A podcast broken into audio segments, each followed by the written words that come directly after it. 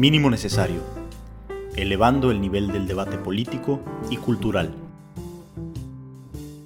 Bienvenidos a Mínimo Necesario. Volvemos a nuestras andanzas de temas políticos. Habíamos estado en lo sociológico, cultural, o como algunos eh, lo han dicho, filosófico, pero ahora creo que es importante regresar a estos temas que competen con nuestra vida diaria y para hablar de un tema fundamental, que es cómo funciona en México el sistema electoral y toda su parte política e incluso jurídica. Y para ello me acompaña un amigo entrañable desde la infancia y aparte eh, un eh, experto en estas materias, en materia electoral, eh, litigante, que estudió Derecho y Economía en el ITAM también, Carlos Rodríguez Peraza. ¿Cómo estás, Carlos? ¿Qué tal, Benja? Bien, bien, gracias. Muchas gracias por la invitación. ¿eh? Bienvenido, bienvenido. Pues vamos a empezar directo, si quieres. Eh, a, mí, en lo, personal, el tema electoral siempre se me ha escapado un poco de las manos. Creo que es algo que sucede en general con las personas. Eh, limitamos nuestro entendimiento del sistema electoral al hecho de que tenemos que sacar nuestra INE y votar. Pero, como te decía antes de que empezáramos esto, creo que todo lo que hay detrás es importantísimo y hay que eh, entenderlo claro para entender la democracia, ¿no? que es finalmente el sistema político en el que estamos y que, y que de alguna manera va eh, definiendo el, el, rumbo, el cauce de, de, la historia del país. ¿no? Entonces, eh, si me permites, voy a empezar como con un preámbulo breve nada más de lo que son las elecciones, buscando no aburrir a los electores, pero con las cosas básicas. ¿no? Y y ahí vamos comentándolas, ¿no? La primera es, eh, bueno, ¿quiénes participan en la, elección? En una elección típicamente, ¿quiénes son los actores? Eh, traigo identificado, según la página del INE, pues lo que ya sabemos, participan partidos políticos, que de hecho ahorita te quiero preguntar algo de los partidos, que es si, si quizá no de algún modo concentran una especie de monopolio, poniéndolo en temas económicos, eh, de la actividad política del país, ¿no? Que sé que existen los independientes, pero bueno, ahorita en un ratito este, te, recuerdo ese tema. Partidos políticos, el Instituto Nacional Electoral y hay dos figuras jurídicas, que es el Tribunal Electoral del Poder Judicial de la Federación y eh, la Fiscalía Especializada para la Atención de Delitos Electorales. Y esto es, es una estructura a nivel federal y como bien me recordabas, esto se replica en cada estado, ¿no? Me, comentabas que los estados tienen nombres nada más diferentes, una cosa así, ¿no? pero las, atribuciones son similares. Exacto, para elecciones locales. ok. Entonces, en, actores tenemos a estos y obviamente a los votantes, ¿no? ¿Que ¿Quiénes son los votantes? Son todos los mexicanos mayores de 18 años y esto lo estoy citando directamente al INE, y que tengan un modo en esto de vivir, pueden participar en las elecciones. Sin embargo, para que disfruten de ese derecho, es necesario además que estén inscritos en el Registro Federal de Electores y cuenten con una credencial para votar con fotografía. Bueno, a ver, este asunto del modo honesto de vivir, ¿qué significa? ¿Qué onda con eso? Digo, sé que ahorita te sorprendí porque, no sé, es que también los votantes, pero sí este, quienes ostentan o quien buscan ostentar un cargo público lo, lo tiene que tener. ¿Qué es eso? Sí, mira, tienes razón. La verdad es que yo no, no había caído en cuenta que tienes que tener un modo de vivir para ser, para ser votante, pero digamos, eso parecía más bien letra muerta, ¿no? Lo único que necesitas es que no tengas suspendidos tus derechos político-electorales, como por ejemplo cuando te meten a la cárcel por una sentencia condenatoria, ¿no? Este, incluso estás por prisión preventiva, puedes, tiene, debería tener derecho a votar. Ahí no se suspenden los, los derechos. Entonces, más bien se debe referir a eso, ¿no? que no estés en, en la cárcel sentenciado por un delito. Claro, y, y, el otro tema, el estar inscrito en el, en el, en el registro federal de electores, no sé, ¿eh? la, a lo mejor tienes idea, pero esto es, es igual en todos los países. Me parece que, que en Estados Unidos, por ejemplo, con el hecho de ser mayor de, de edad, este, puedes votar sin estar inscrito en algún padrón ni nada, incluso hay otras formas de facilitarlo, o, de dónde, ¿sabes más o menos de dónde viene esta idea del, registro de votantes? la verdad, mira, no te voy a mentir, no soy experto en como derecho comparado en, en materia electoral, pero la idea viene, eh, aquí en México al menos, pues para tener el registro y evitar, ¿no? Evidentemente que se vote en múltiples ocasiones o que suplante la identidad de una persona para votar, ¿no? Es decir, con tu registro en el registro en el, en el RFC, lo que está pasando es que te asignan una sección electoral a la cual tú vas a tener que ir a votar específicamente a una casilla para poder ejercer tu derecho al voto, ¿no? Entonces, de alguna forma es lo que se controla. Y también lo que mencionabas de que no tienes que tener una credencial para votar, no necesariamente. O sea, lo que tienes que tener es estar registrado en tu, en, en el padrón. Y si por alguna razón, por ejemplo, llegas a perder o te roban más bien la credencial durante el periodo ya que se cerró la emisión de credenciales antes de una elección, puedes acudir a un juicio electoral, ¿no? que se llama JDC, un juicio de derechos políticos electorales de ciudadano, para que el tribunal, con esa sentencia que te emita, puedas ir a votar. No es indispensable la credencial, lo indispensable es estar registrado en el registro. Ok, ok. Ahora, eso no me lo sabía. ¿Y a, qué instancia acudes para que tenga eso? ah, dice al tribunal electoral. Sí, exactamente. que, tiene también, me imagino, oficinas en cada estado, ¿no? No, eso es una de las cosas malas, de hecho, este, no, no las tiene. O sea, sí, en principio parecería que tienes que, pero ¿qué es lo que pasa? Puedes en principio tienes que presentar estos este, juicios ante la autoridad responsable, ¿no? Entonces lo que tienes que hacer es ir al, al módulo del INE a intentar sacar tu credencial, no te la tramitan, te la niegan, entonces presentas el JDC, en principio ante esa misma, hasta esa misma autoridad, ¿no? Como es una autoridad federal, se debe de, y es por un órgano central la, falta de la emisión, se debería de ir entonces a sala superior. ¿no? en el distrito federal se encuentra ese tribunal. Mm, ok, ok. Entonces, si, lo, si te sucede esto en, Durango, no tendrías que de alguna manera presentarte físicamente en la Ciudad de México, ¿no? En principio no. Ok, bueno. Entonces tenemos esto de, los votantes y finalmente las fases del proceso electoral, que es la etapa preparatoria de la elección, eh, que que bueno, este, que, inicia con esta sesión especial celebrada por el Consejo General del INE eh, la primera semana de septiembre del año anterior a la elección y que termina el día de la votación. Luego pasamos a la jornada electoral propiamente y finalmente a la parte que generalmente es más polémica y me imagino que es la que en donde se concentra toda la acción eh, de, de los abogados, que es la la de resultados y certificación de la validez de las elecciones, ¿no? Que hay impugnaciones y hay una, serie de cosas. Eh, no sé, o sea, doy este preámbulo nuevamente como nada más para tener eso en el, en, en, en el radar. Y ahora sí, o sea, quiero, quiero empezarte a preguntar cosas de tu experiencia, a ver qué onda ya propiamente con, con las elecciones en el país. Eh, si nos puedes dar así un, un, panorama general de cómo se vive esto desde el frente en el que tú estás y, y, cómo es en realidad, pues más allá de estas normas y, como, como consideraciones que acabo de mencionar. Ok, digamos cómo se vive, yo te diría que pues la verdad es que es bastante ¿no? divertido, emocionante. Este, sí me ha tocado trabajar con distintos partidos y candidatos y pues cada uno es distinto, ¿no? Todo depende justo del candidato este, y su, el ritmo que lleve, ¿no? Hay clientes que, por ejemplo, son muy pasivos, ¿no? Nada más están esperando que las cosas no ocasionen ningún tipo de escándalo ni nada, porque se cree arriba de las encuestas, entonces se lleva una campaña mucho más defensiva, ¿no? O otros que van muy abajo. Entonces, todo el tiempo están buscando o innovar en materia de propaganda electoral, ¿no? Hacer cosas que pareciera que están en, entre la línea gris, entre lo que se permitiría, tal vez no. Este, y constantemente pues buscar que se sancione al candidato puntero, ¿no? Ahorita que mencionaste, el, la, la, la, gran parte del trabajo no necesariamente se concentra, de hecho, muy poco es el, después de los cómputos, ¿no? Y es un gran error, creo que luego se pasa. O sea, efectivamente tienes que estar llevando desde el inicio de las, antes de las precampañas, desde el registro de precampañas, tienes que estar llevando seguimiento de todos los actos que están haciendo, si quieres llevar un buen jurídico y buena campaña, ¿no?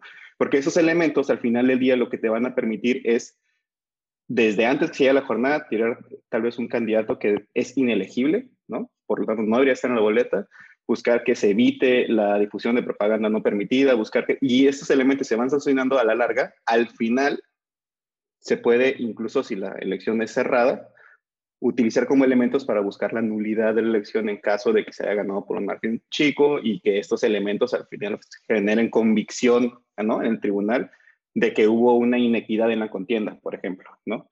Entonces, realmente la parte de los cómputos y de las impugnaciones en materia de, de declaración de validez y demás, es como la culminación en principio de todo el trabajo que tuviste que haber llevado este, a lo largo de todo el proceso electoral. ¿no? Ok, claro, claro. Pues sí, si, no, si lo tratas de hacer ya hacia el pasado, es mucho menos factible que, que, que tengas buenos, buena información, ¿no? Si tienes que, eh, por ejemplo, argumentar sobre algo que sucedió o, o, señalar ciertas irregularidades, etcétera, ¿no? O sea, más bien lo vas haciendo cuando van sucediendo, lo registras, vas acumulando y ya cuando es momento de, de presentarlas, pues las presentas, ¿no? Además que, bueno, además de que me imagino que obviamente ningún candidato está pensando fundamentalmente en, eh, en, en, los alegatos que ha de hacer, ¿no? Sino en ganar contundentemente, de modo que no importa qué alegatos haya, pues ganó, ganó la elección y la ganó claramente, ¿no? Sería Exacto. Un, un enfoque creo más razonable, ¿no? Pero, ok, bien, entonces ah, hay todas estas vertientes, obviamente las menciono brevemente, ¿no? La parte, desde el punto de vista jurídico, el equipo está concentrado en, en, en, que la elección transcurra bien, si hay irregularidades, irlas mapeando, irlas registrando. Eh, me imagino también que van, van habiendo asuntos en el momento. Recuerdo que en alguna vez, en una ocasión me platicaste eh, de temas de, por ejemplo, los, eh, ¿cómo se llaman? Los, los, los, que están verificando las, las, las urnas ahí de los partidos, que se, se llaman representantes de partido en, ah, representantes de casilla. De casilla, perdón, ajá. Que a veces, ah. pues, eh, un partido no logra cubrir todos los puntos y entonces, y, y, en función de eso se presentan ciertas inconsistencias. Este, están en todo esto, pues, desde el punto de vista jurídico, para no meterme ahorita pues, en lo que está haciendo la demás gente de campaña, ¿no? Que andan, pues, en la parte de comunicación, que andan en, en la parte política propiamente, ¿no? sino en la parte jurídica, ¿qué, qué tantas cosas se hacen pues durante estos días?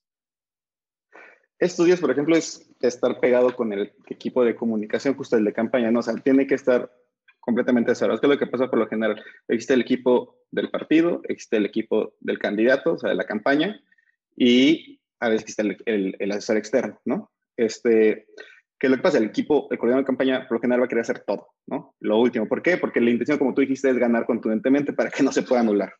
¿Qué es lo que puede, qué es lo que tiene que hacer ahí, por ejemplo, el equipo jurídico? Es ir asesorando, ver, mm, buscar decir cómo sí se pueden hacer las cosas para que por alguna tontería, alguna frasecita que faltó poner en la propaganda, alguna, este, otra frase que se pudo haber malinterpretado, tal, no vaya a ser que al final terminen sancionando al candidato o que le quiten, terminen quitando el registro, ¿no?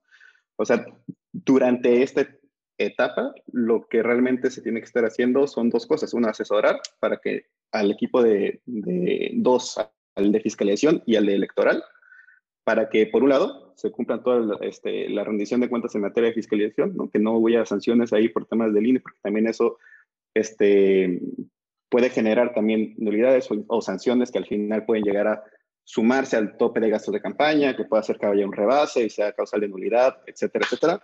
Y por el otro lado, al equipo electoral, ¿no? se conoce que son todos los que hacen los, los actos de campaña este, o de pre-campaña, la propaganda impresa, los volantes, ¿no? que se le conoce como utilitarios, ¿no? los banderines, las gorras, todo, este tipo de, llamado al voto o de, o de simpatía a la ciudadanía y sobre todo redes sociales, que eso creo que ahorita hoy en día eso es donde más se invierte. Facebook lo hace muy fácil de rastrear cuánto es lo que se paga, quién lo paga y a quién beneficia. Y ahí se tiene que cuidar mucho de tanto los mensajes este, que se están dando como el costo que se está involucrando. Digamos, ahorita es buscar no solamente que vaya, que fluya la elección, digamos, sino mejorarla, ¿no? O sea, la idea de un buen abogado es que buscar que se mejore. Una denuncia en materia penal, por ejemplo, por delitos electorales no necesariamente llegan en un puerto. A la fecha que yo recuerdo, no hay un solo, una sola persona sentenciada este, o en la cárcel por un delito electoral. Pero eso puede que tenga bases, eso puede ser que durante la investigación se, se recabe alguna prueba, puede ser que mediáticamente sea algo positivo durante la campaña, ¿no? Como vimos, por ejemplo, el caso de, de Anaya, ¿no? Y, Peña, ¿no? Cómo lo estuvieron, cómo tenía la denuncia y tal, y al final pues, no pasó nada. Pero, digamos, la, la, estrategia va un poco más allá, es, es, es, buscar herramientas jurídicas y legales para también apoyar el equipo de, electoral y cuidando que no se vayan a pasar este, alguna irregularidad, ¿no? Suficientemente grande que pueda hacer que pierda la elección, ¿no? Como evaluar los riesgos de las decisiones que toma. Va, ah, y, y entonces hablabas ahorita de delitos electorales. A ver, ¿cuál es esta gama en general de delitos? Obviamente, eh, me imagino estas, estas nociones de coercionar el voto de cualquier forma, ¿no? Debe ser una especie de delito. Eh, pero dejando eso de fuera, ¿qué otras cosas hay? Sí, aquí, por ejemplo, hay una confusión, porque, por ejemplo, este, el gobierno federal repetió mucho que hoy en día los delitos electorales es un delito grave y amerita prisión preventiva oficiosa. Eso no es cierto, ¿no? Solamente la utilización de programas sociales con fines electorales es lo el único delito electoral que se volvió este, grave y, y ameritaría prisión preventiva oficiosa. Todos los demás, hay una gama gigante, ¿no? Desde este, hacerte pasar como un funcionario electoral, desde este, falsificar una identificación eh, oficial, ¿no? o sea, una credencial para votar. Es, mm, ¿Cuál otro? Coercio, este, evitar por medio de violencia que alguien vote, digamos, hay una gama, y todo eso no son prisión preventiva oficiosa, solamente ese sería el más importante, que a la fecha tampoco ha habido una denuncia que meta al menos por prisión preventiva a alguien, ¿no? Este, ¿Cuáles son los otros que por lo general se dan? Son violaciones tanto en materia de fiscalización como eh, en regularidades administrativas, ¿no? Este, en materia electoral, como violaciones a normas de propaganda, este, utilización de recursos públicos con fines electorales, ¿no? que está prohibido en la Constitución, el 134. Este, esa, esa, por ejemplo, esa vertiente tiene que cuidar mucho, que va desde que un funcionario público se presente en un acto de campaña durante su horario laboral, ¿no? Implicaría que está utilizando entonces recursos humanos del gobierno para beneficiar una campaña. ¿No? este, utilización de coches, por ejemplo, muchas de las personas que luego se religen no tienen mucho cuidado o que están en funciones en que sus horarios laborales como funcionario público coinciden luego con actos de campaña que están haciendo. ¿no? Y entonces ahí nuevamente se da esta utilización de recursos públicos desde los automóviles que luego les presta el gobierno, este, como te decía, sus recursos humanos, mm, Gracias a temas de propaganda. Hasta sus computadoras, ¿no? Si traen laptops y son de gobierno, pues no podrían estarlas utilizando para eso. Totalmente, sí. Justo. O sea, las, las, instalaciones tampoco, ¿no? Y ahorita, un tema de los más relevantes. ¿no? Hacer la junta de arranque este, en la oficina del, del, gobernador, pues no, ¿no? Sí, no, exactamente. Y, creo que los más importantes ahorita, más relevantes, novedosos, y creo que es algo muy bueno y que se está cuidando mucho, es el tema de violencia política de género, ¿no? Este tema tendrá unos dos años más o menos, este, que se empezó ya a llevar a cabo en, en, en, de forma más seria, ¿no? este, en, la, en la materia electoral, dos, tres años yo creo. Y, por ejemplo, apenas en este proceso electoral que acaba de suceder, este, se anuló un municipio en, en, el Estado de México, eh, porque se pintaron, se vandalizaron nueve bardas de propaganda electoral de la candidata que perdió, este, con violencia política de género, ¿no? Y se anuló la elección. Eh, ¿Cómo, cómo se determina esto a grandes rasgos? O sea, que, que es, este, es especialmente eh, ofensas a cuestiones propiamente de ser mujer o... De ser mujer, que se utilicen estereotipos de género que se utilice, ¿no? Por ejemplo, en ese caso, eh, pues no, es que es una, no, es una, no quiero decir Sí, sí, no, no, porque sería como darle publicidad a, la, a, la, esta cosa, ¿no? Exacto. Pero bueno, nada más por eso preguntaba, es, es cosas alusivas directamente a, eh, su, a su sexo, ¿no? A su sexo. Y eso es, eso es una forma clara de identificar violencia política de género, ¿no? Pero, por ejemplo, hay otras, que es lo, lo que te digo que se me hace interesante que se está dando ahorita, es que, por ejemplo, hay muchos otros que no necesariamente son así de evidentes. El caso que te dirías en Baja California Sur, también el proceso de, de 2021, ahí lo que sucedió es que eh, se denunció al presidente del Comité Estatal de Morena por violencia política de género. Lo denunció la que en ese entonces todavía era presidenta municipal de Los Cabos por. Uh -huh. Ella tenía intenciones de buscar la, candidat la precandidatura a gobierno del estado. Uh -huh. Este, no se la dieron, entonces ella buscaba entonces ahora reelegirse por Los Cabos. Uh -huh. ¿Y qué fue lo que pasó? Con estas encuestas que se hace el, el, el partido para designar a sus candidatos, el dirigente estatal buscó por sus propios medios contratar sus encuestas y las promocionaba diciendo, o sea, las publicitaba, hacía ruedas de jera constantemente y tal, diciendo que, este, por ejemplo, que en Los Cabos los hombres estaban mucho mejor posicionados y en La Paz las mujeres estaban mucho mejor posicionadas. Esto durante el periodo en el que se debía de elegir a las precandidatas o precandidatos, mm, ¿no? Mm. Que finalmente, ¿qué fue lo que pasó entonces? Ella denunció diciendo, oye, estas encuestas de entrada ni siquiera son parte del proceso este, que se utiliza como partido para poder designar al candidato. Además, iban en coalición con el PT y el PT era quien iba a decidir, según el convenio de coalición, quién iba a ser el precandidato de los cabos. Entonces, ni siquiera tenía sentido este, las encuestas que estaba haciendo, porque de hecho el PT no tiene forma de decidir a sus candidatos con encuestas, ¿no? El partido tiene que tener sus estatutos cómo los va a designar.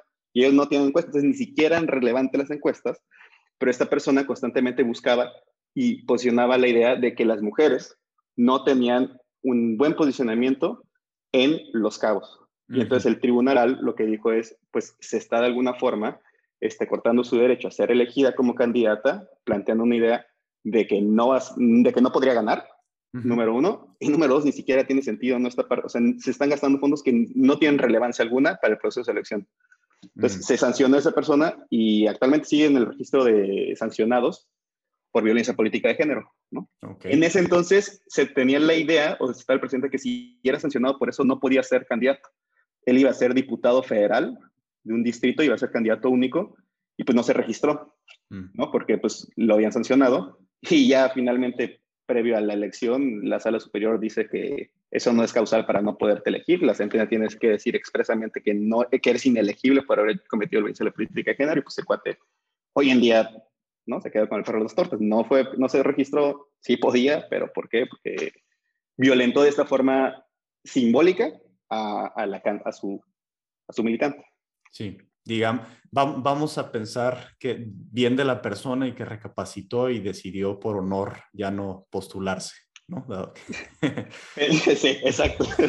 Como autosanción. Ándale. Este, oye, eh, me, me, quedó una confusión nada más brevemente de, de, lo primero que decías de delitos penales eh, por los que puedes eh, ser encarcelado y al final de, del comentario que hacías mencionabas el tema del de, el uso de recursos públicos para, este, para fines electorales y, y, entendí que lo primero se trataba de eso también. ¿Cuál es la diferencia entonces entre las dos? O sea, ¿cuáles son? Ajá, pues como que no me quedó claro. El, el primero, el delito es programas sociales. Programas ¿no? sociales, ese es la, el tema. O sea, no cualquier tipo de recurso público, sino Ajá, específicamente no. programas sociales. Exactamente. Eh, Esos tarjetas de apoyo, becas a estudiantes, todo esto. Exactamente, que son programas que tienen que tener lineamientos de uso, ¿no? Públicos, tienen que tener un padrón de beneficiarios, tienen que, ¿no? Eh, y ese, eh, particularmente creo que es el padrón lo que lo hace definitorio para hacerlo de particular gravedad, ¿no? Okay. Porque entonces okay. ya vienen recibiendo un beneficio y te dicen, si lo quieres seguir recibiendo, este, vota por aquí y sé dónde vives y sé cómo contactarte y sé cuánto te doy. Entonces, por eso es que eso está sancionado particularmente de forma más grave. De acuerdo. Ok, bien. Creo que esto nos da un buen preámbulo, de, un, buen panorama más bien de, toda la cuestión que sucede en una elección. Y, bueno, lo, lo, concibo así, ¿no? Cada partido político tiene estos equipos jurídicos que andan en lo mismo, que están ahí dirimiendo estas cosas, que están tratando de hacer lo posible. Me imagino también que hay partidos que de entrada saben que no tienen oportunidades de ganar y quizá no tengan una estructura tan compleja también, no tienen tantos recursos, entonces no contratan a un despacho así.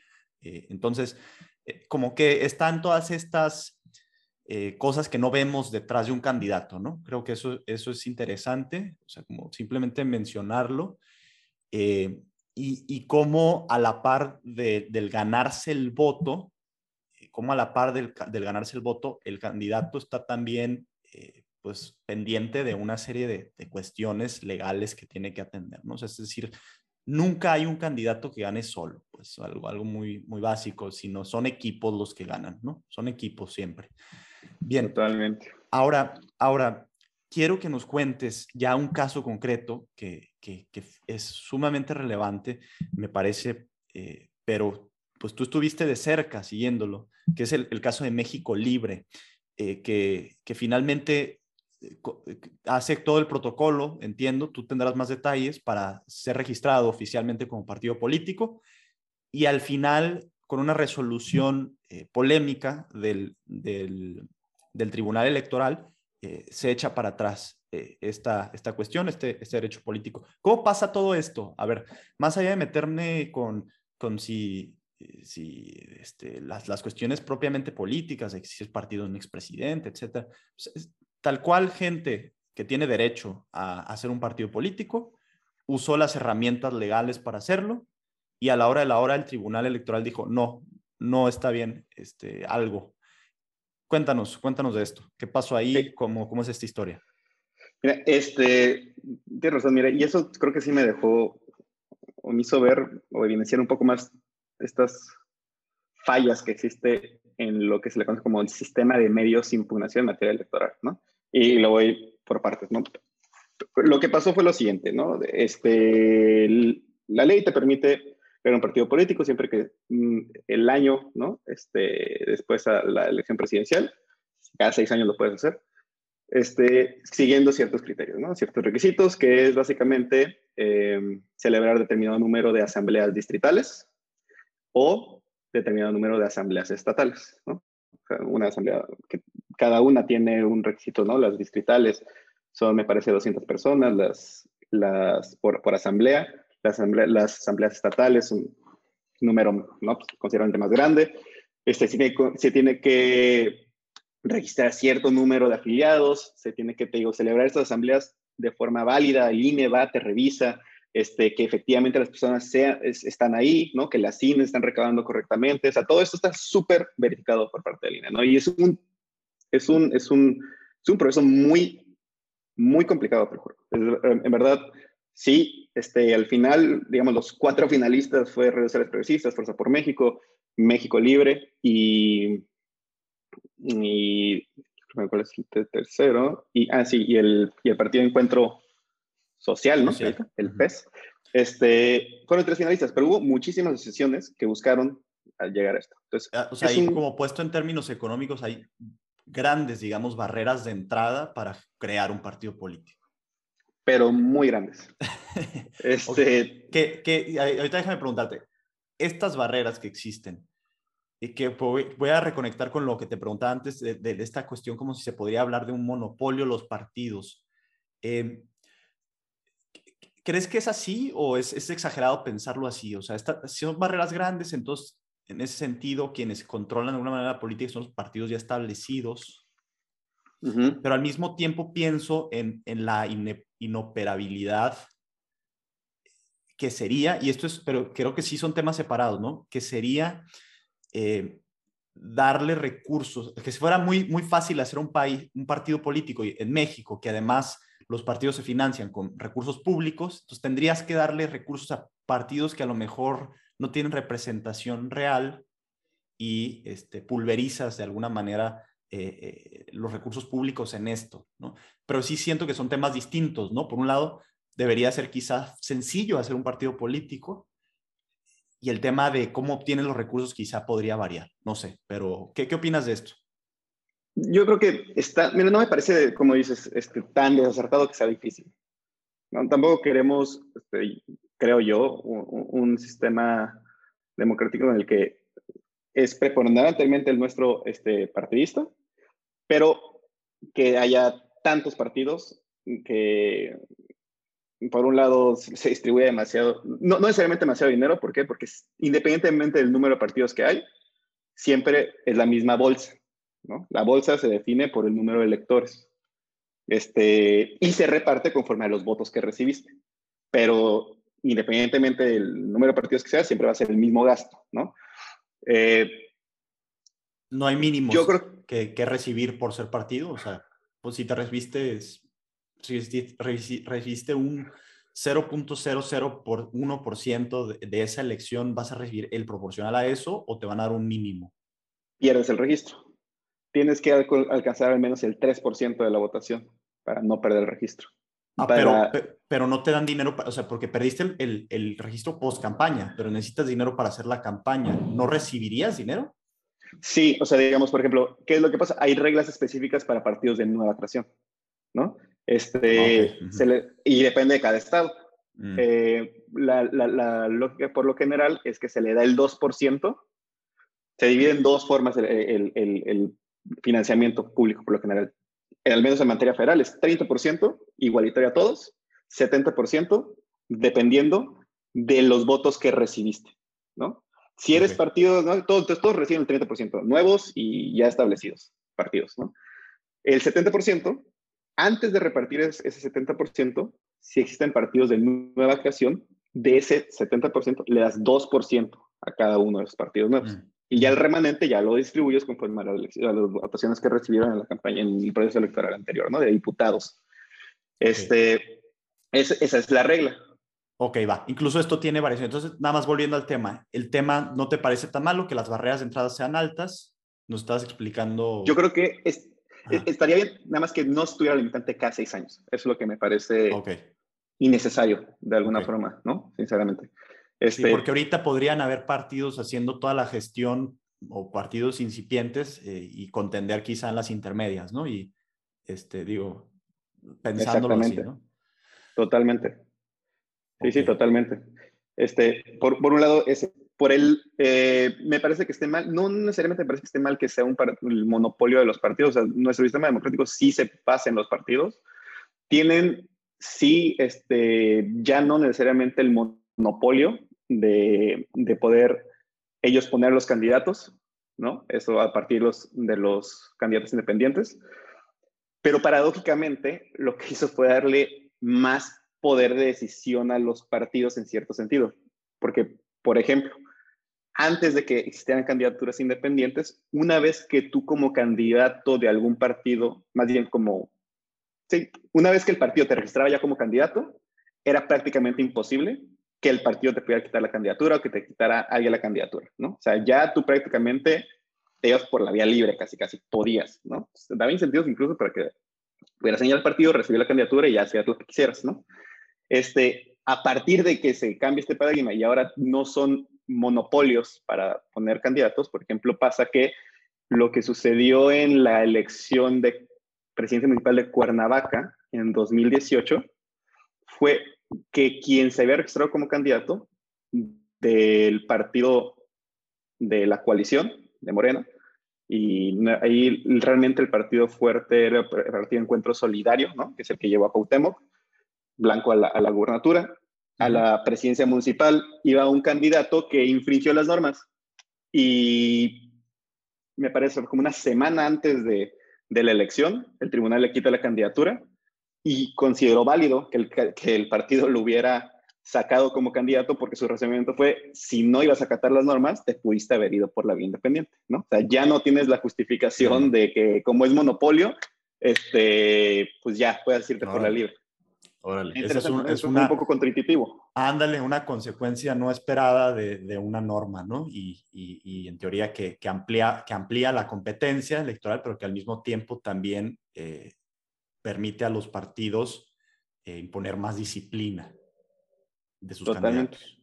Lo cual es, a mí me parece peor, porque lo que vemos es, por ejemplo, ¿no? Hay, cuando existe demasiada disciplina, yo creo que es donde están los problemas, ¿no? Cuando de hecho no se ve realmente problemas que existen entre la militancia, yo creo que es ahí donde se ve que hay un autoritarismo interno que pues obedece luego, podría parecer a las personas que toman las decisiones, ¿no? Este, creo que es sano que haya disputas entre los partidos, pero en la medida de que se permita la, discordancia, ¿no? ¿Qué es lo que pasa? ¿Por qué tenemos partidos políticos? Porque no solamente son medios para que la ciudadanía vote, sino son el primer contacto, digamos, es como esta, eh, constitucionalmente incluso y la reforma y la evolución de, de, nuestro sistema electoral se ven como este eh, intermediario entre la ciudadanía y el gobierno. O sea, esa es su función, realmente. No solamente es llevar al poder, sino este intermediario en el que formas clústeres ideológicos, ¿no? Donde la gente se organiza y busca impulsar su percepción de lo que es correcto. ¿no? Claro. De lo, de lo que ellos consideran adecuado. Y, y, y, durante ese, digamos, ese diálogo, quien intermedia, son los partidos políticos. Claro, que esto mete matices justamente a lo que pensamos muchas veces de lo que es la democracia, ¿no? Que no inicia o, o no, no, a lo mejor sí tiene su culmen en la, en la jornada electoral, pero estos partidos políticos pueden ser en mayor o menor medida democráticos, ¿no? Y ese es un debate que generalmente no está por ahí, que, es, que sí, sí se ha escuchado, por ejemplo, lo, lo he eh, oído en, reiteradas ocasiones en, cuando se habla, por ejemplo, de, de si el PAN eh, transitó de un partido que era eminentemente democrático hacia el interior, hacia uno de, una estructura más rígida, que si el PRD tiene sus tribus, ¿no? Que han impedido que tenga este, una consistencia, que si la, la, disciplina, por ejemplo, del PRI, ¿no? Que lo caracterizó durante muchos años y que, y que implicaba, eh, pues, de alguna manera un orden hacia el interior del partido. Pero al mismo tiempo, eh, pues no, no los concebimos justamente como estos nodos de, diálogo y de discusión eh, democrática, de donde salen los acuerdos que finalmente los ciudadanos votarán, ¿no? De donde salen las ideas y donde salen eh, idealmente, ¿no? Porque también estamos en una época en la que eh, muchas de estas, digamos, políticas públicas que se proponen ni siquiera aparecen en la arena, arena electoral, creo yo, por la dinámica justamente que imponen las redes, eh, no hay generalmente un debate ciudadano de, propuestas, digamos, esa no es la naturaleza del régimen democrático, al menos hasta donde alcanzo a, concebirlo, sino muchas veces hay otros factores que promueven el voto, ¿no? Eh, emocionales, de identificación partidista, el, cómo le fue al gobierno anterior, eh, quién gobernaba, en fin. Este, es, lo, dejo nada más como, como parte de estos matices democráticos que suceden, ¿no? Y, que, bueno, que, de alguna manera eh, nos hacen también ser un poco más sensibles a la aseveración de que, bueno, los partidos concentran un monopolio y además hay unas barreras gigantescas de entrada, ¿no? No, no, no está tan mal quizá, ¿no? Por lo que acabamos de decir. Entonces, en este contexto estábamos discutiendo, de hecho, el caso de, México Libre, ¿no? Entonces, si quieres, eh, retornamos a eso, ¿no? regresamos a eso. Estaba entonces la, la posibilidad de que, un, de que, un, partido político nuevo empezara y, y, ahí nos quedamos. De acuerdo. Entonces, se organiza, junta las asambleas, logra el número de asambleas necesarias, logra el número de personas afiliadas necesarias y cuál es el procedimiento una vez que se concretan estos. ¿no? Hay dos vertientes, como te señalaba hace rato, ¿no? Había, está el lado de fiscalización, por lo general, se ve en electoral, y material electoral, ¿no? Que abarca todo lo que es fiscalización. ¿Qué es lo que pasa? Se termina el proceso de constitución del partido. Antes de que incluso digan si tiene derecho o no a constituirse como partido, el INE, en su facultad de fiscalizar los recursos de las organizaciones que quieren convertir partido político, lo que hace es emite una resolución de las inconsistencias o irregularidades en materia de fiscalización que fue encontrando, ¿no? Este, Esto lo hace para todos los partidos, me imagino. Para todos los partidos y asociaciones que quieren ser este, partidos políticos, ¿no? Claro, ok. los sujetos obligados, ¿no? Como, como se llaman, candidatos independientes también, ¿no? Y, y, demás. Este, ¿Qué es lo que pasa en esa, en esa resolución? Dice, hay un tema con clip, ¿no? Dice, no me queda claro de dónde vino este dinero. ¿Por qué? Porque el reglamento de fiscalización lo que te dice es que si ah, tú vas a recibir... Como, perdón, como paréntesis, quienes no sepan, clip es este, este modo de pago, ¿no? Que han visto probablemente blanco con, con naranja, ¿no? Ahí, este, metes tu tarjeta y pagas así, listo. Exactamente. Es una concentradora, ¿no? En términos formales, que es, que, es distinto a una terminal de punto de venta. ¿Por qué? Y, y es a lo que iba un poquito con esto. Este, el, el reglamento te dice, si tú vas a recibir dinero en efectivo mayor a 90 UMAS, que son por ahí de 7 mil pesos, 8 mil pesos, este, tiene que ser por cheque o transferencia electrónica. ¿no? Después te dice, cuando hagas eso, tienes que dar la copia del cheque o este, la copia de la transferencia SPAY, ¿no? por así llamarlo. O sea, de banco a banco, ¿no? por así decirlo. Este, ¿Qué es lo que pasa? Clip no te da esa transferencia porque es una concentradora. Clip lo que te da es un recibo, ¿no? ¿Y qué es lo que pasa? El ciudadano paga con su tarjeta y ese dinero se va a una concentradora de Clip. Clip junta muchas transferencias, ¿no? Todas las que hayan dado, y al final, en cierto tiempo hace el corte y te dice, ah, mira, te depositaron tanto, ahí te va, y ya te llega. Pero ellos consideran que se perdía la trazabilidad del dinero del ciudadano Clip, Clip, este, Clip partido político, bueno, asociación, ¿no? Y que lo que pasa tampoco, no se podía dar, obviamente no había cheque y tampoco había ese, recibo específico de la transferencia SPAY, ¿no? Que te pedía. Entonces dice, no, no, no tengo claro esto, este, y como no tengo claro qué, qué fue, ahí hace un cambio de criterio del INE, que es lo que dice, voy a considerarlos como recursos de procedencia desconocida, ¿no? De, es decir, no sé quién te los dio. No es que sean ilegales, nada, pero no, no me queda claro quién te lo dio. Y como no sé quién te lo dio, puede ser este, una persona moral, puede ser alguien que esté impedido, un gobierno, no sé, o sea, no, no sé quién te dio y, y te lo voy a sancionar así. ¿Qué es lo que pasa con eso? Tiene implicaciones un poco más grandes, ¿no? O sea, antes, eh, y me refiero a meses antes de eso, en el proceso electoral anterior, el INE sancionaba ese tipo de situaciones como falta de documentación, soporte. Es decir, no estoy diciendo que no pueda trazar lo que me estás dando, solamente estoy diciendo que no me entregaste el recibo que te pedí para acreditar que te dieron dinero, ¿no?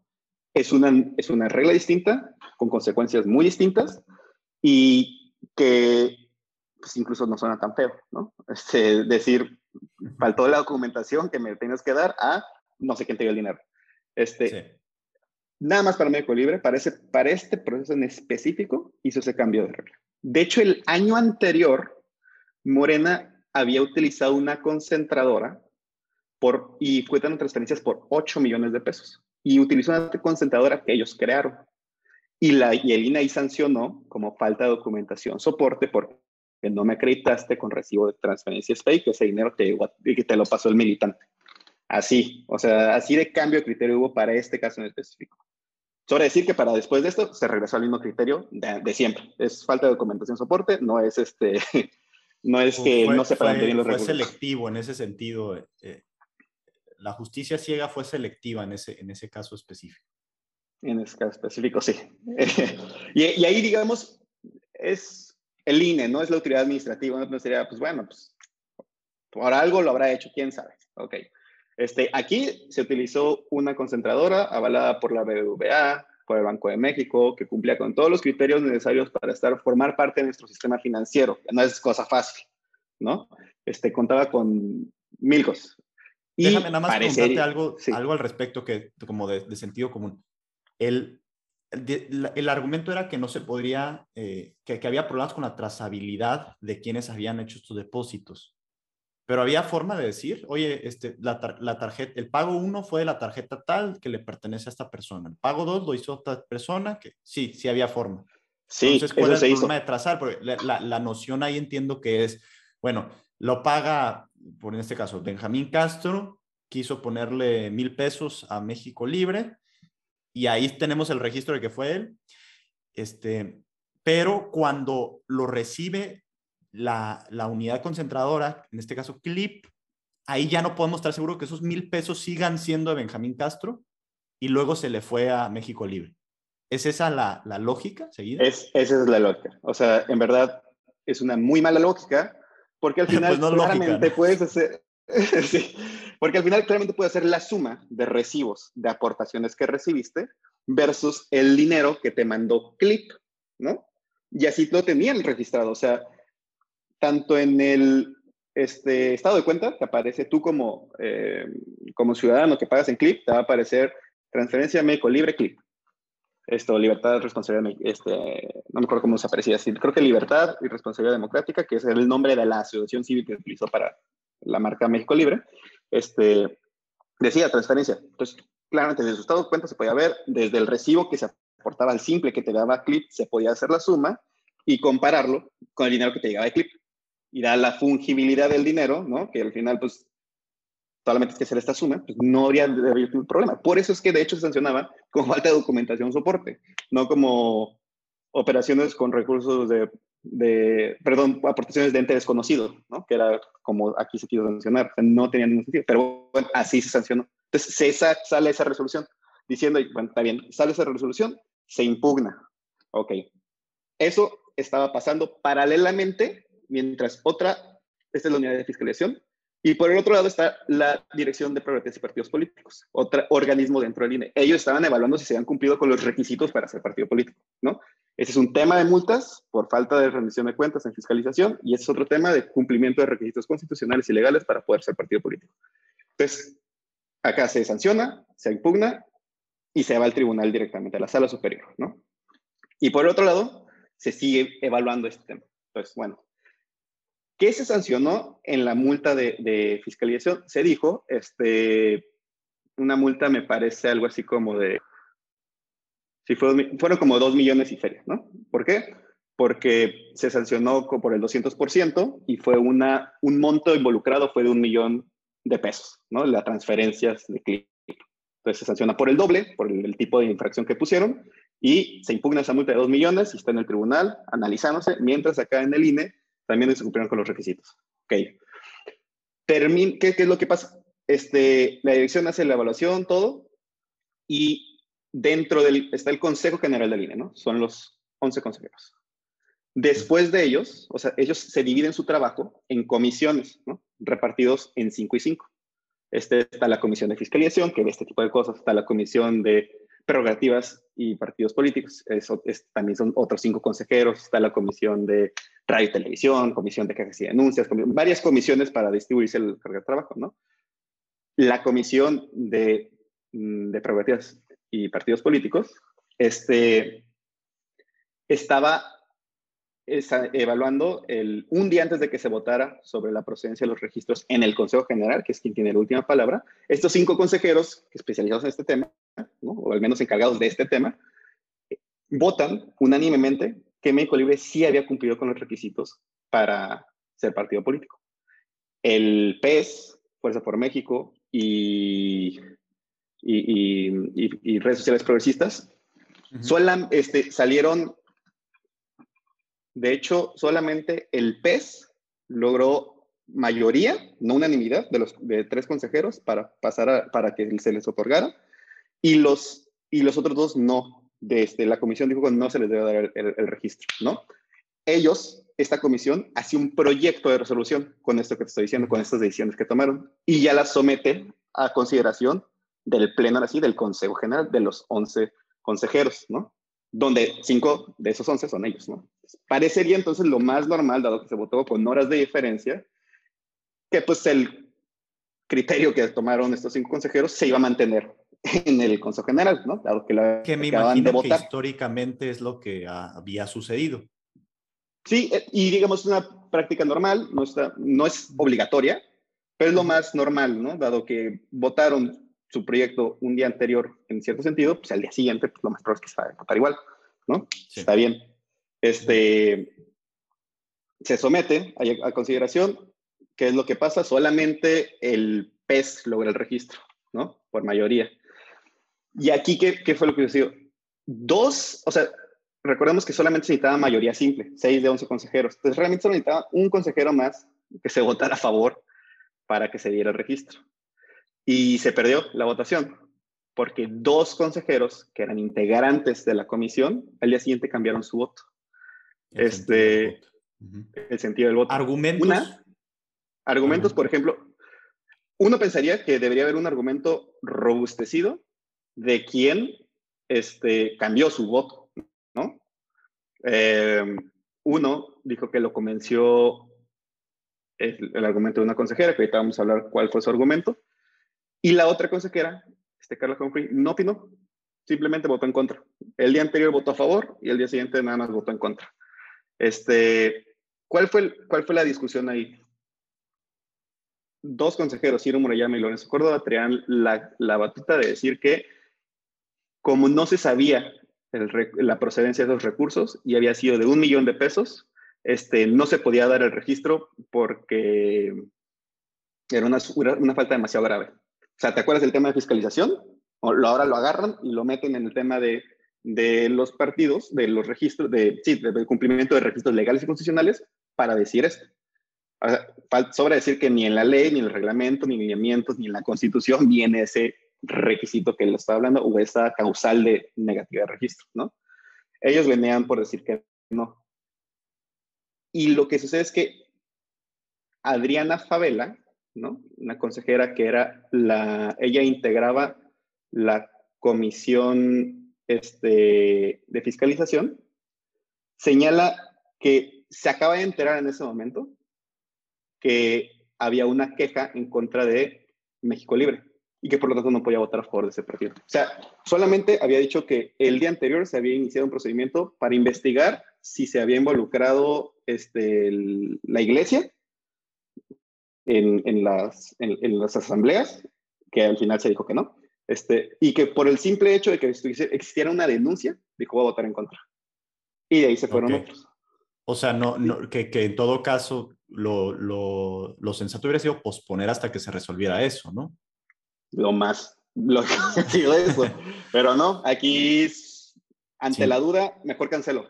O sea, que digo, sin, sin ser obviamente jurista ni nada, nada más como que me parecen cosas de sentido común que todo el mundo podemos ver, ¿no? Pero ya vistos en estos términos. Y otra vez, voy a nada más aquí enfatizar algo, no es que tenga una afinidad por México libre, ni mucho menos, simplemente que como ese partido, pues cualquier otro tendría que eh, tener reglas claras para jugar y contender en la, en la, eh, pues en la fiesta de la democracia, ¿no? Como le llaman. Y, em, y bueno, ok, este caso termina finalmente con que esa votación es definitiva, ya me imagino que se impugna también. Eh, sí. Y a la hora de la hora que no, no, no, no trasciende, ¿o qué pasa? E, este es, este es el gran problema, yo creo, o de los principales, que no sé por qué sigue pasando, o sea, por qué esto existe en nuestro país, que es el que te decía, ¿no? Este es un acuerdo del Consejo General del INE federal.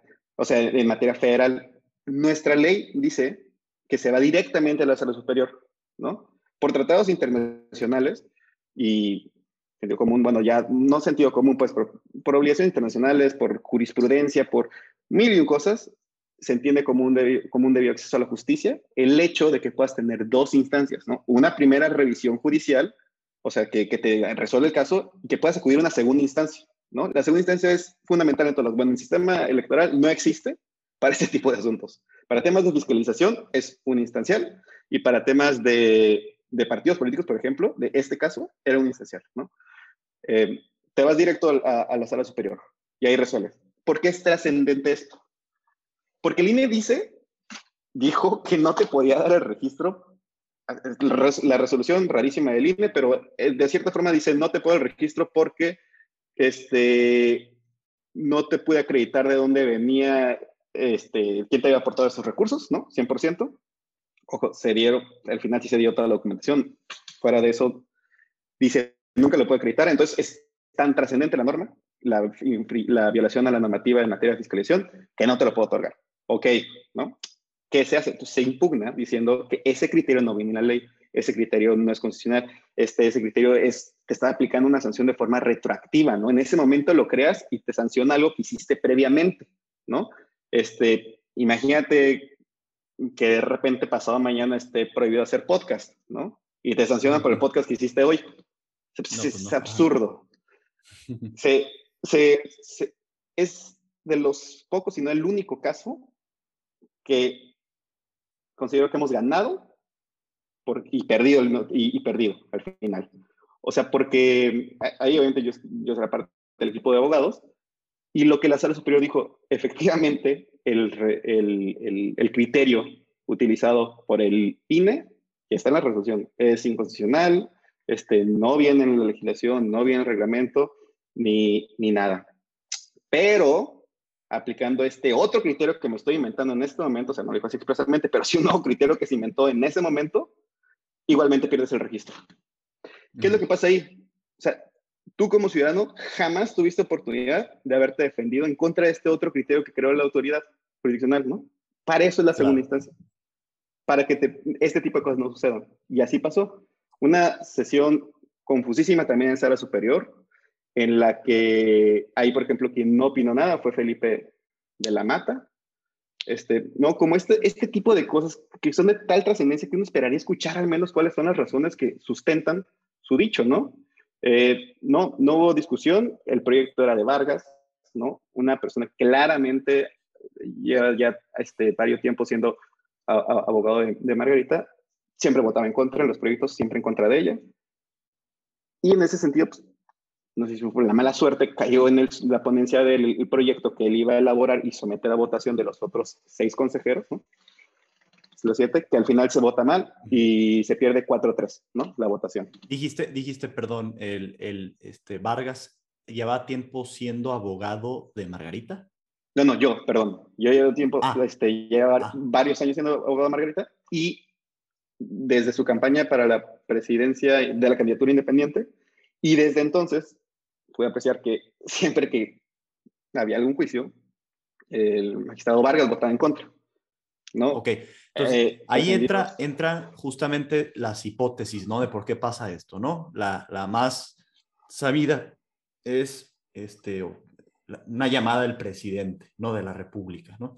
Y no vamos a saberlo, ¿no? O sea, no, no entrar porque no vamos a saberlo, pero sí creo que es importante eh, y aquí entra una, una, arista interesante, que es la de la justicia electoral tiene, eh, pues tiene tintes políticos también, ¿no? Y eh, se, puede ver de manera...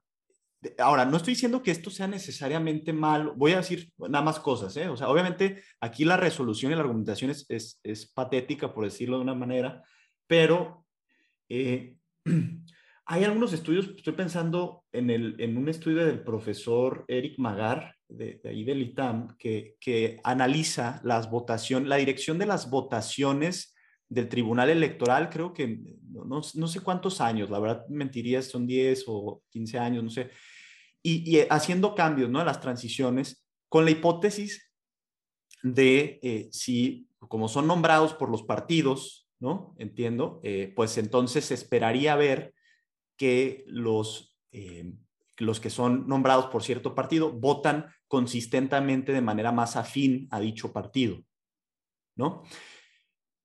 Pero parece que, el, resultado del, análisis arroja al final que eh, justamente esto no está mal en tanto que eh, ya en el agregado se observa que no necesariamente es así y que de hecho la diversidad de eh, partidos dentro del mismo eh, tribunal genera votaciones más bien de carácter heterogéneo, ¿no? Y de hecho, muchas veces de manera más consistente en, eh, a veces también en contra de los partidos que los postularon. Es decir, si actúan con cierta independencia. contrario, esto nada más para debatir con una visión que, que ahí a lo mejor puede ser tentadora tener, que es la de, bueno, es que necesitamos tener eh, gente 100% neutra en estas instancias, ¿no? 100% eh, disasociada de los partidos políticos.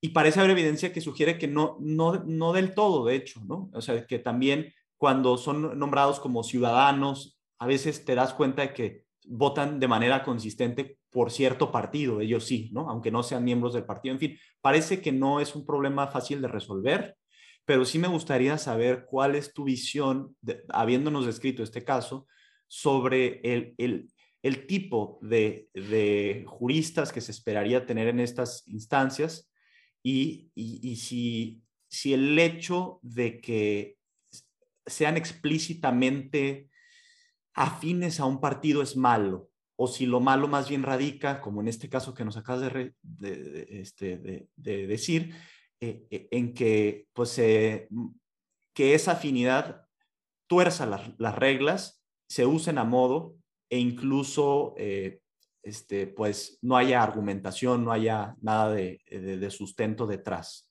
como, como que, ¿Cuál es tu visión de todas estas cosas que acabo de mencionar? Yo creo que sí habría que distinguir. De entrada, o sea, pero sí diría,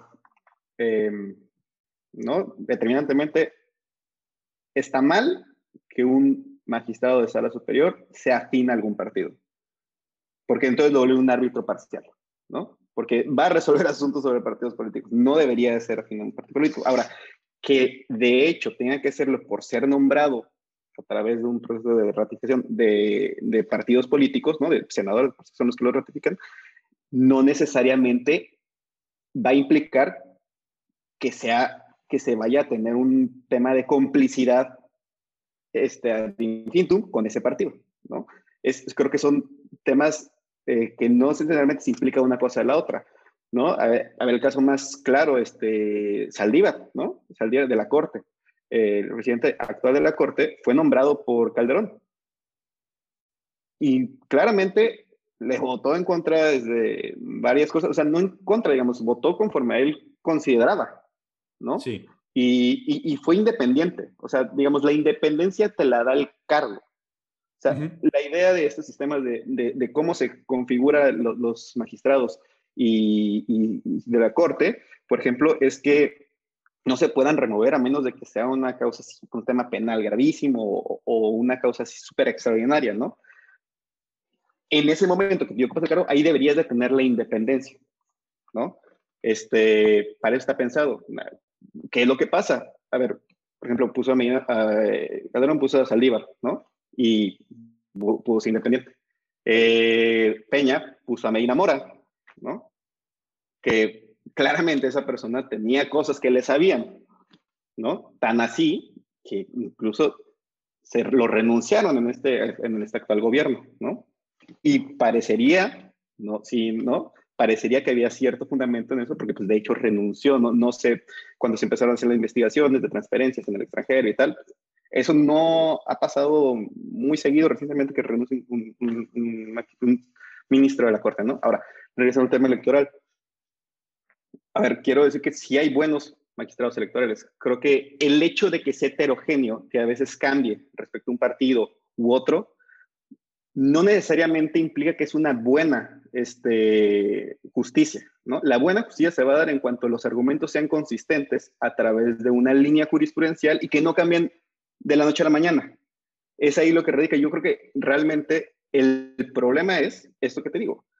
En el caso, por ejemplo, del INE, una vez un, proceso, meses antes, dicen, esta irregularidad se sanciona así, para este caso se sanciona de otra forma y ya después se vuelve a sancionar como lo hacíamos primeramente. Eso es lo que está mal, eso es lo que no se debe permitir y eso no tiene que ver con este, quién te nombró. Con afinidades partidistas. Con afinidades partidistas, tiene que ver con técnica jurídica. Y, y, y, a eso le sumas que no hay un órgano revisor, entonces puedes hacer lo que sea, ¿no?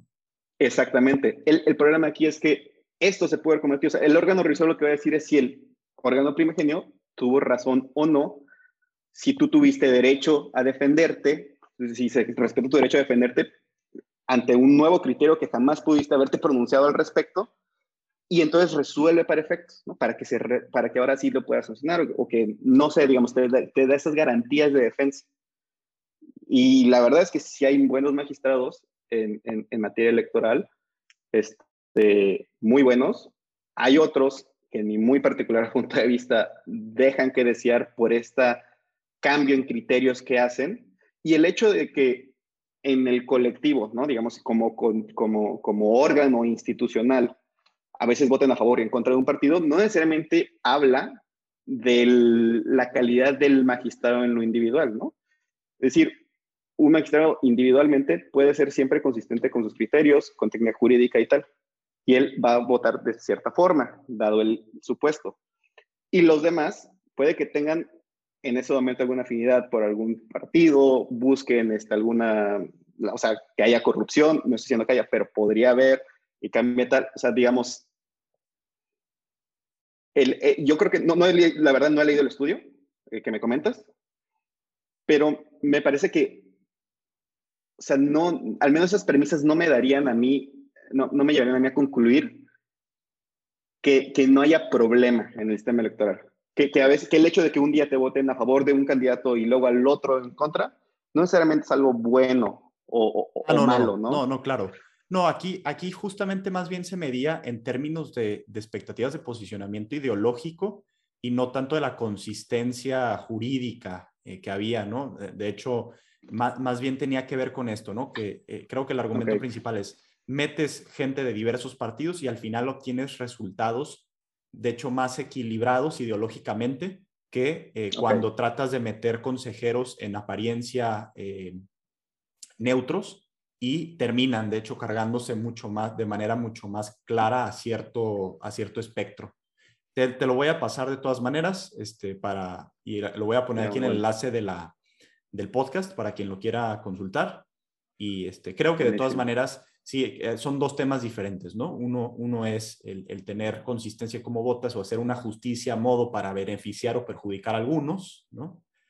A, este, a la manera en que se comporta como conjunto un tribunal en términos de eh, el tipo de resoluciones que saca con cierto matiz eh, ideológico, digamos, no sé, este, más, más promotor de ciertas eh, libertades a, más, más este, menos, menos promotor de, ciertas, en fin, estas, estas cosas que generalmente se discuten.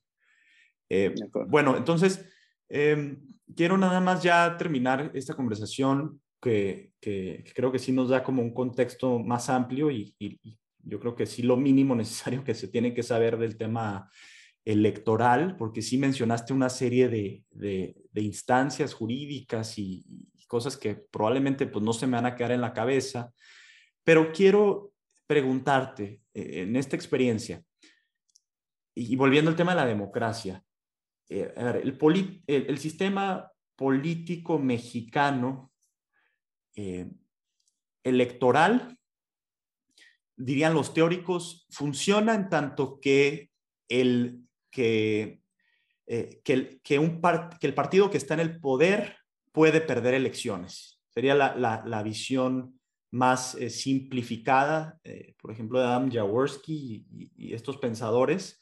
Si el partido que está en el poder puede perder elecciones de manera reiterada, entonces estás en un régimen democrático. En ese sentido, pues México está en ese régimen desde digamos, 97, que cambia la, la mayoría de la Cámara de, Diputados y luego finalmente 2000 con Fox.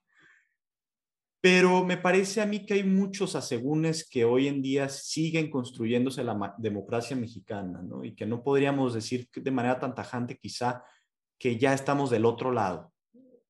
Puede ser que sí. ¿Cuál es tu opinión? ¿Cómo está la democracia en México? Viendo estas instancias, cómo funcionan, eh, viendo los mecanismos jurídicos que hay, parece que hay, hay, instancias donde no podemos estar tan seguros de las reglas del juego. Eh, ¿Cómo lo ves? ¿O crees que vamos en buen camino y esto es natural, es parte de un proceso? ¿Cuál sería tu impresión hasta ahorita? Yo creo que sí vamos por buen camino. O sea, genuinamente creo que al menos ahorita me gusta cómo está funcionando ¿no? la, la, la sala en términos generales, la sala superior, ¿no? rapidísimo, explicando, está la materia federal y materia local, ¿no? Materia local, hay tribunales locales para elecciones locales, ¿no? De cada estado.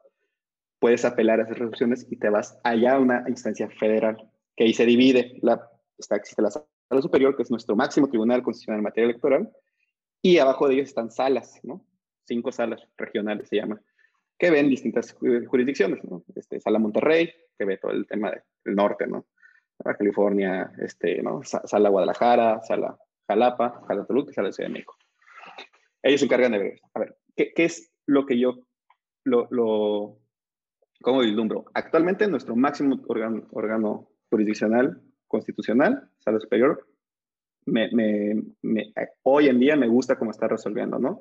este, me parece que hay un buen equilibrio, ¿no? Entre las distintas fuerzas políticas en cómo resuelve, en términos generales. Me gusta. Eso, por ejemplo, hubo un año, el año pasado, el pasado que no me, no, el año antepasado, perdón, 2020, este, que no, no, no me parecía, me pareció una mala época. 2019 también. Ahora, yo creo que vamos por buen camino, pero creo que sí hace falta mucho este, poder afinar ciertos detalles, como esto que te digo, respetar lineamientos mínimos de acceso a la justicia, este, tratados internacionales de una doble instancia para este tipo de situaciones, ¿no? Número uno. Y número dos, y yo creo de las más importantes, es que existan reglas claras. O sea, e, el tema de campañas y tal es que puede uno revisar la ley y se va a encontrar con que dista mucho o deja muchísimo por entender de lo que efectivamente pasa y de lo que efectivamente está permitido, ¿no?